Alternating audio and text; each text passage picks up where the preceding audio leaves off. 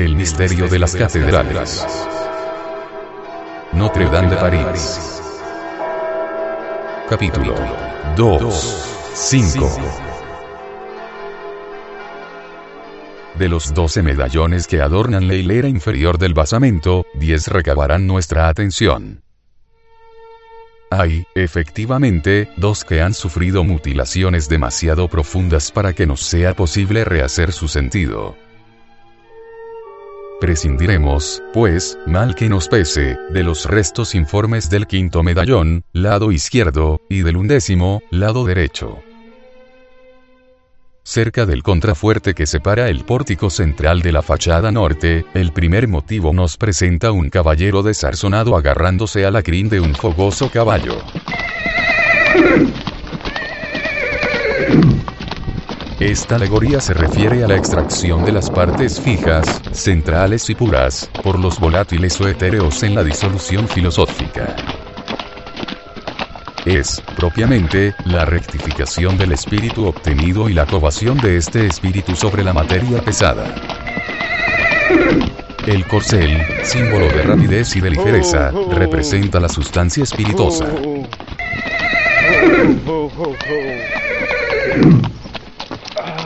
El caballero indica la ponderabilidad del cuerpo metálico grosero. A cada covación, el caballo derriba a su jinete, lo volátil abandona lo fijo.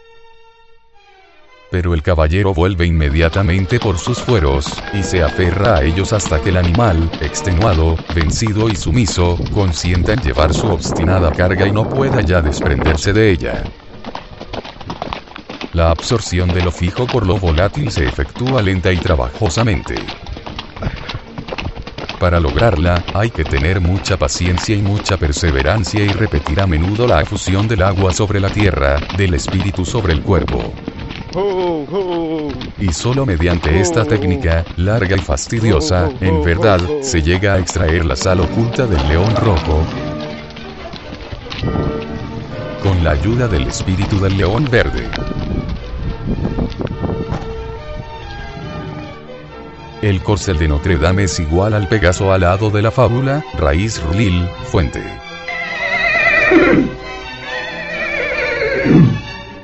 Como él, arroja al suelo a sus jinetes, llámense Perseo o Belerofonte. Es él quien transporta a Perseo por los aires hasta la morada de las Hespérides, y hace brotar, de una cos, la fuente Hipocrene en el monte Licom, fuente que, según se dice, fue descubierta por Cadmo.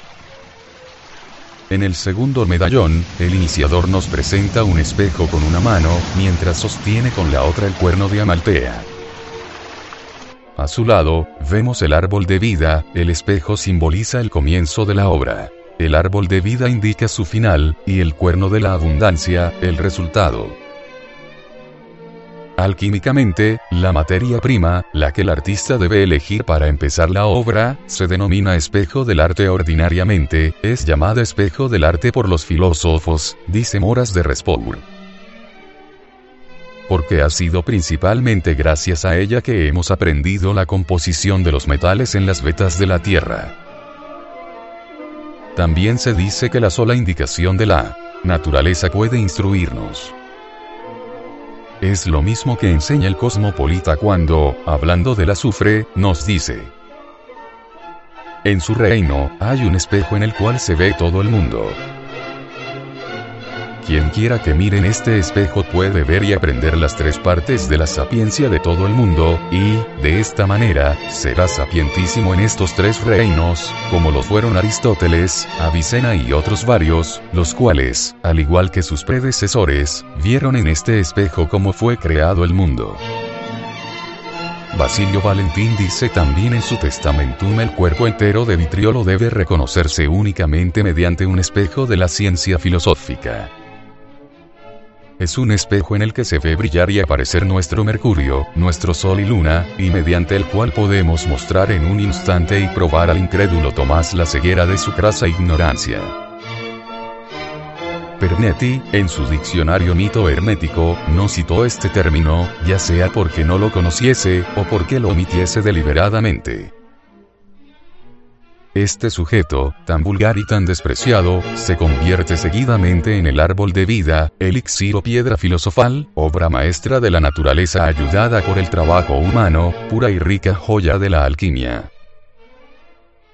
Síntesis metálica absoluta, asegura al feliz poseedor de este tesoro el triple gaje del saber, de la fortuna y de la salud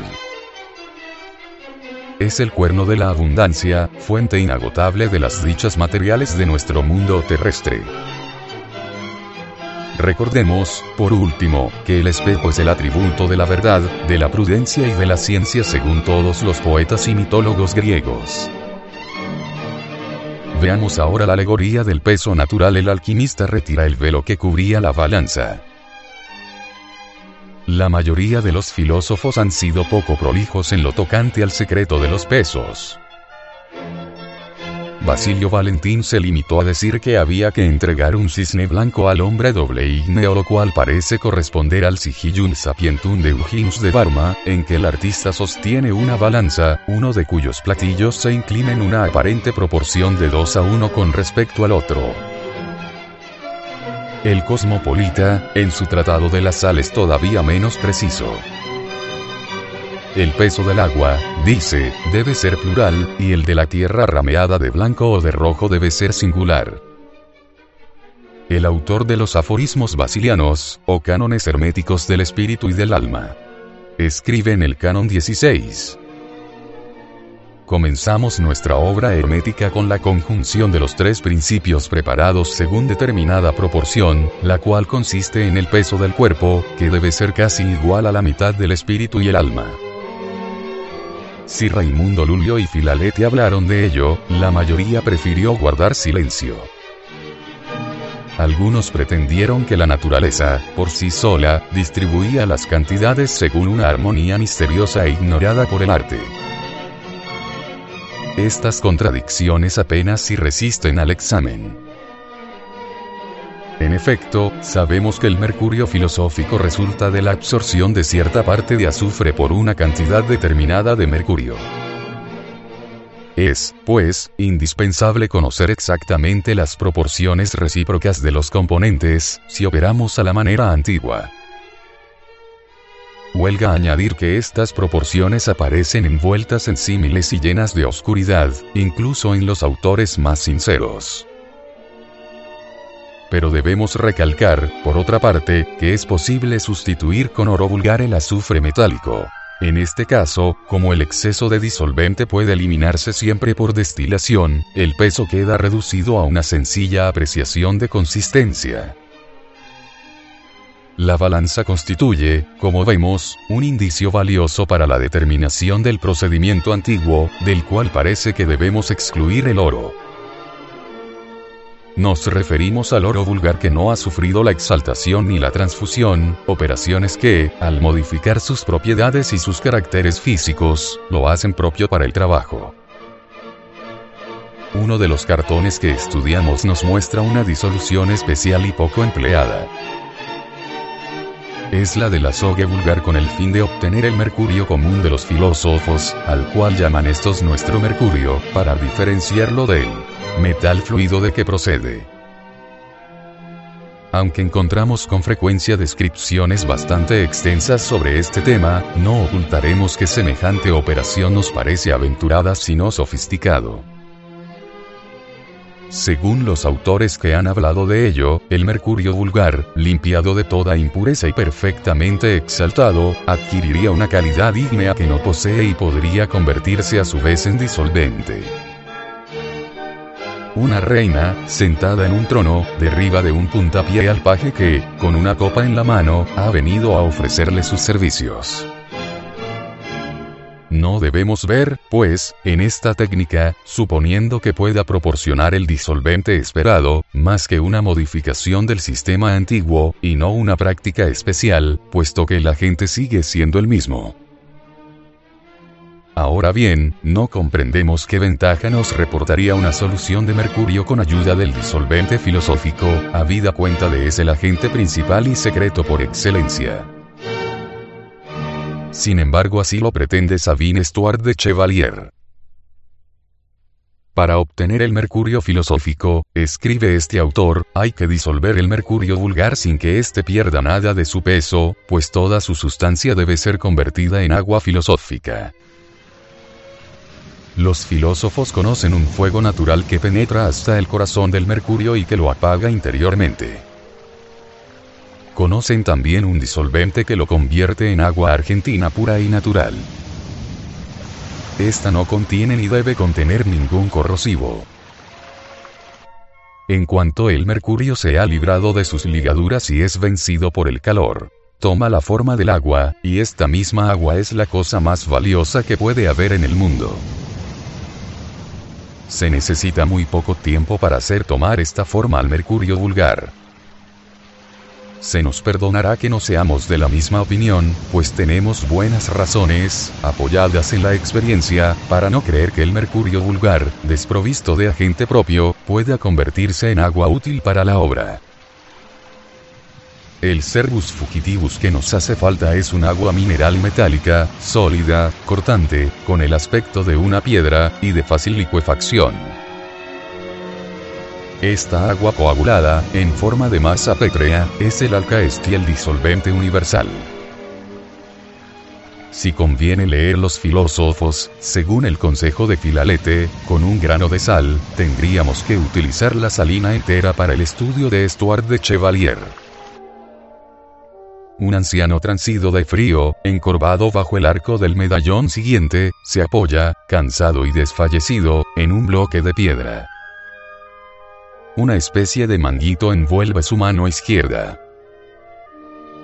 Es fácil reconocer aquí la primera fase de la segunda obra, cuando el revis hermético, encerrado en el centro del atanor, sufre la dislocación de sus partes y tiende a mortificarse es el principio, activo y suave, del fuego de rueda simbolizado por el frío y por el invierno, periodo embrionario en que las semillas, encerradas en el seno de la tierra filosofal, experimentan la influencia fermentadora de la humedad. Va a aparecer el reino de Saturno, emblema de la disolución radical, de la descomposición y del color negro. Soy viejo, estoy débil y enfermo, le hace decir Basilio Valentín. Por esta causa me veo encerrado en una fosa. El fuego me atormenta en gran manera, y la muerte quebranta mi carne y mis huesos. Un tal Demetrius, viajero citado por Plutarco, los griegos fueron maestros en todo, incluso en la exageración, refiere con toda seriedad que, en una de las islas que visitó en la costa de Inglaterra, se encuentra Saturno encarcelado y sumido en profundo sueño. El gigante briareo, Egeón, hace el papel de guardián de su prisión. Y he aquí cómo, con la ayuda de fábulas herméticas, escribieron la historia célebres autores. El sexto medallón no es más que una reproducción fragmentaria del segundo. Volvemos a encontrar en él al adepto, quien, juntas las manos, en actitud orante, parece dirigir su acción de gracias a la naturaleza, representada por los rasgos de un busto femenino reflejado en un espejo. Reconocemos aquí el jeroglífico del tema de los sabios, el espejo en el que vemos toda la naturaleza al descubierto y an. A la derecha del pórtico, el séptimo medallón nos muestra a un anciano disponiéndose a franquear el umbral del palacio misterioso. Acaba de arrancar el velo que ocultaba la entrada a las miradas de los profanos. Es el primer paso dado en la práctica, el descubrimiento de la gente capaz de producir la reducción del cuerpo fijo, de recrudecerlo, según la expresión empleada, hasta darle una forma análoga a la de su sustancia prima. Los alquimistas aluden a esta operación cuando nos hablan de reanimar las materializaciones, es decir, de dar vida a los metales muertos. Es la entrada al palacio cerrado del rey, de Filalete, la primera puerta de Ripley y de Basilio Valentín, puerta que es preciso saber abrir. El anciano no es otro que nuestro Mercurio, agente secreto del cual muchos bajos relieves nos han revelado la naturaleza, el modo de actuar, los materiales y el tiempo de la preparación. En cuanto al palacio, representa el oro vivo, o filosófico, oro vil, despreciado por el ignorante, oculto bajo harapos que lo hurtan a los ojos, aunque sea preciosísimo para el que conoce su valor. Nosotros debemos ver en este motivo una variante de la alegoría de los leones verde y rojo, del disolvente y del cuerpo a disolver.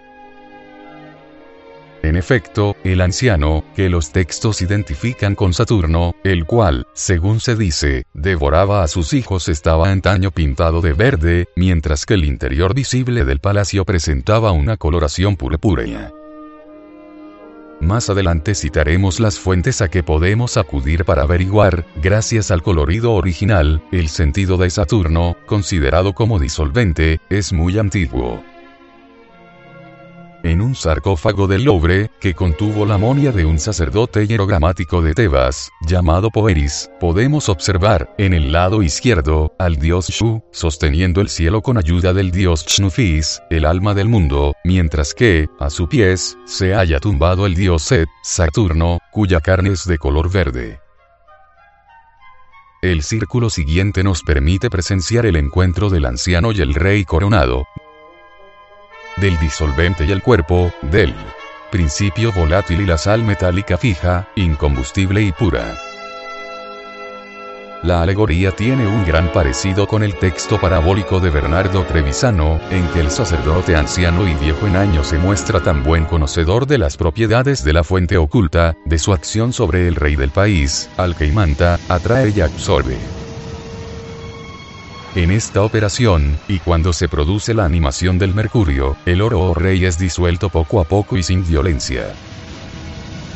No ocurre lo propio en la segunda, en la cual, contrariamente a la amalgama ordinaria, el mercurio hermético parece atacar el metal con un vigor característico y que se parece bastante a las efervescencias químicas.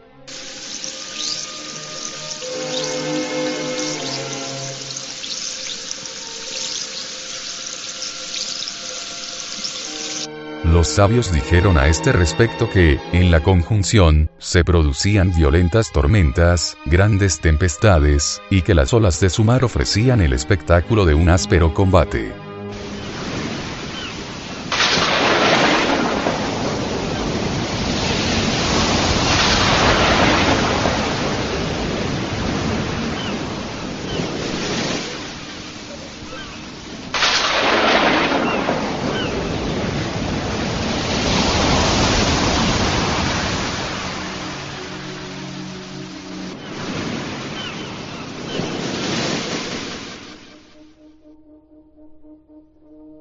Representaron esta reacción por una lucha a muerte entre animales diferentes. Águila y león, Nicolás Flamel, Gallo y Zorra, Basilio Valentín, etc. Pero, a nuestro entender, la mejor descripción, y, sobre todo, la más iniciadora, es la que nos dejó el gran filósofo Quirano Bergerac del espantoso duelo que sostuvieron ante sus ojos la rémora y la salamandra. Otros, y son los más numerosos, buscaron los elementos de sus figuras en el génesis primario y tradicional de la creación. Describieron estos la formación del compuesto filosofal asimilándola a la del caos terrestre, producto de las conmociones y de las reacciones del fuego y del agua, del aire y de la tierra. Aunque más humano y más familiar, no por ello el estilo de Notre Dame es menos noble ni menos expresivo. Las dos naturalezas están representadas en él por niños agresivos y camorristas que, al venir a las manos, no escatiman los puñetazos. En lo más fuerte del pugilato, uno de ellos deja caer un pote, y el otro, una piedra. Imposible describir con mayor claridad y sencillez la acción del agua póntica sobre la materia grave. Este medallón honra al maestro que lo concibió. De esta serie de temas con que terminaremos la descripción de las figuras del pórtico central, se infiere claramente que la idea rectora tuvo como objetivo la agrupación de los puntos variables en la práctica de la solución. Efectivamente, ella nos basta para identificar el procedimiento seguido. La disolución del oro alquímico por el disolvente alcaest caracteriza el primer sistema. La del oro vulgar por nuestro mercurio indica el segundo. Mediante ella, realizamos el mercurio animado. Por último, una segunda solución, la del azufre, rojo o blanco, por el agua filosófica, constituye el objeto del duodécimo y último bajo relieve. Un guerrero deja caer su espada y se detiene, sobrecogido, ante un árbol al pie del cual aparece un cordero, el árbol muestra tres enormes frutos redondos, y, entre sus ramas, aparece la silueta de un pájaro. Volvemos a encontrar aquí el árbol solar que describe el cosmopolita en la parábola del Tratado de la Naturaleza, el árbol del cual hay que extraer el agua. En cuanto al guerrero, representa al artista que acaba de cumplir el trabajo de Hércules que es nuestra preparación. El cordero atestigua que aquel supo elegir la estación favorable y la sustancia adecuada. El pájaro indica la naturaleza volátil del compuesto más celeste que terrestre. Después, solo tendrá que imitar a Saturno, el cual, dice el cosmopolita, tomó diez partes de esta agua, y seguidamente cogió el fruto del árbol solar y lo puso en esta agua. Porque esta agua es el agua de vida, que tiene poder de mejorar los frutos de este árbol, de manera que, en lo sucesivo, no habrá ya necesidad de plantarlo ni de injertarlo, porque ella podrá, con su solo olor, dar a los otros seis árboles su misma naturaleza. Además, esta imagen es una representación de la famosa expedición de los argonautas, ya que vemos en ella a Jasón junto al bello sino de oro y el árbol de preciosos frutos del jardín de las Hespérides.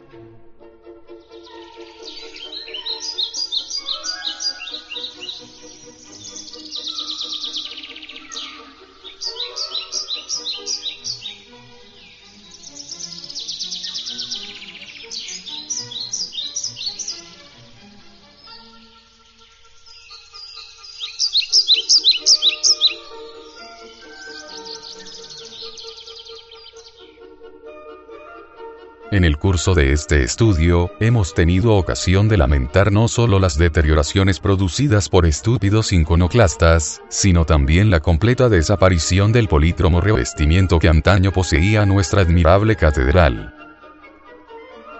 No nos queda ningún documento bibliográfico capaz de ayudar al investigador y de remediar, siquiera en parte, el daño de los siglos.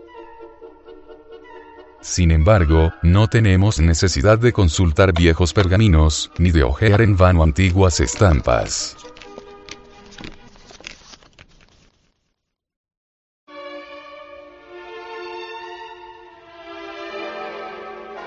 Notre Dame conserva dentro de ella misma el prístino colorido de su pórtico central. Guillermo de París, cuya perspicacia no nos cansaremos de alabar, supo prever el considerable perjuicio que el tiempo habría de infligir a su obra. Como maestro precavido que era, hizo reproducir minuciosamente los motivos de los medallones en los vitrales del rosetón central. El cristal viene así a completar la piedra, y, gracias al auxilio de la materia frágil, el esoterismo recobra su pureza primitiva. Aquí descubriremos el sentido de los puntos dudosos de la estatuaría. Por ejemplo, en la alegoría de la covación, primer medallón, el vitral nos presenta, no un jinete vulgar, sino un príncipe coronado de oro, con vestidura blanca y medias rojas. De los dos niños que riñen, uno es de color verde, y el otro, de un gris violeta. La reina que derriba al Mercurio lleva corona blanca, camisa verde y manto de púrpura.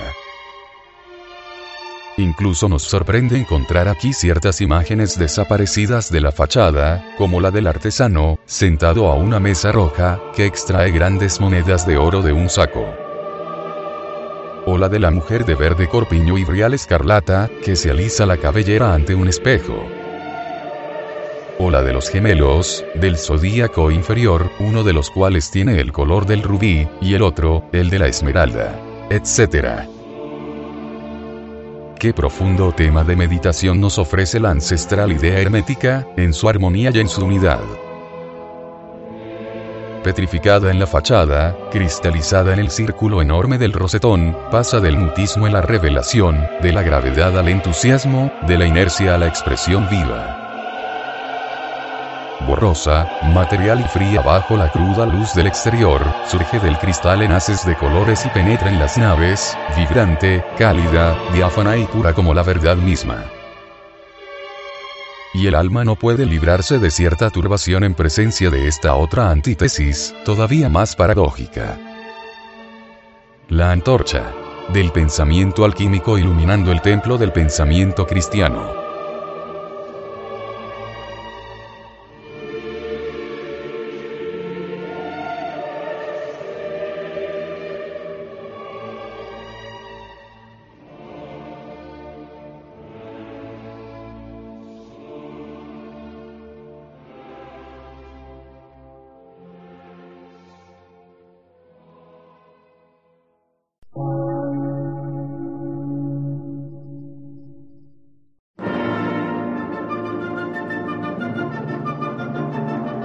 Emisora, gnóstica, transmundial.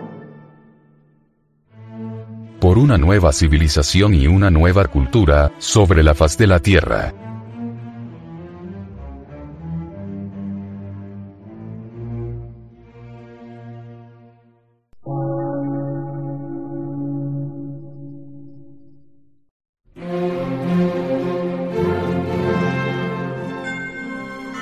Medio de radiodifusión científico, artístico, místico y filosófico, de la Asociación Colombiana de Centros de Estudios Gnósticos, Antropológicos, Psicológicos y Culturales. A. C.